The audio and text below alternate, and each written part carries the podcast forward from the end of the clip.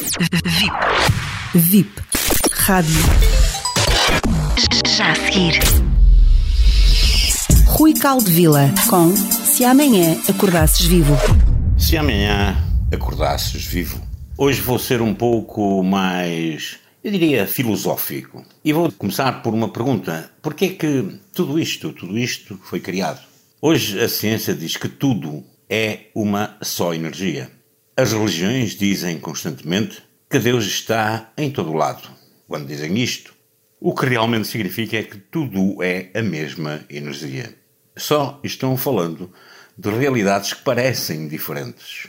Os cientistas nunca experienciaram isto, apenas deduzem de forma matemática. Quando Einstein disse que energia é igual a massa com a constante ao quadrado, portanto, E igual a mc2, não viveu esta experiência, mas foi uma dedução matemática. Uma pessoa religiosa apenas acredita porque alguém, alguém em quem confia, claro, lhe disse que é assim. Quando falamos da criação, não perguntamos porquê, mas como. Poderíamos, e eu poderia vos contar histórias, mas seriam verdadeiras? Como já disse, boas perguntas geram boas respostas. Então não é porque é que tudo isto foi criado, mas para quê que foi criado.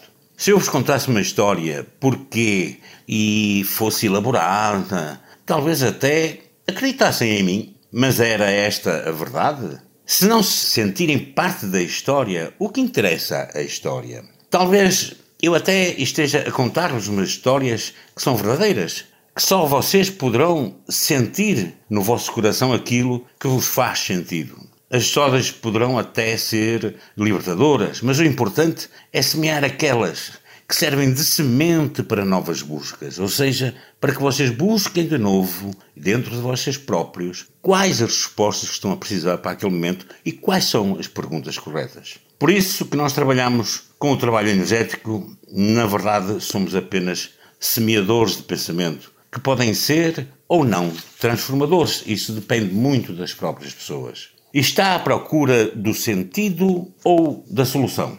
Acreditem que não estou interessado tanto assim eh, se dormiram bem esta noite, mas estou mais interessado se acordam melhor. Já falei disto logo no primeiro programa. Para vos colocar a dormir, como faziam as nossas mães, os nossos pais, contavam-nos histórias, mas chegou a hora da realidade. Você está feliz por ter sido criado ou não está?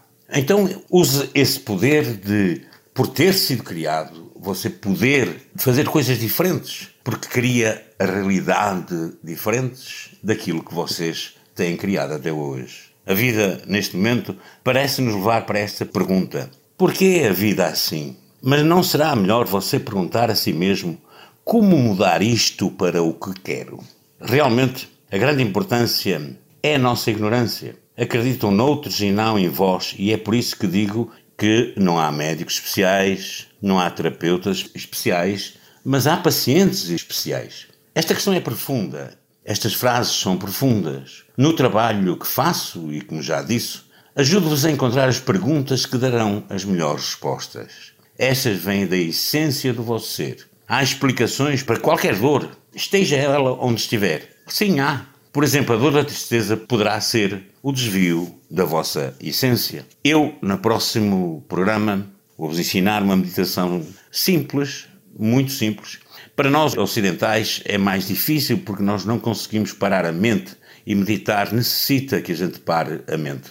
E eu vou-vos ensinar um método, uma, ou pelo menos uma forma, que já existe há milhares de anos, eh, foi criada pelos xamãs de tribos, e eu até ensino num curso, mas vou fazê-lo agora depois pela rádio, que seria e será uma ferramenta para vocês. Para terminar com a frase que sempre gosto de terminar, acreditem, não há médicos especiais, não há terapeutas especiais, mas há pacientes especiais. E seja você um paciente especial.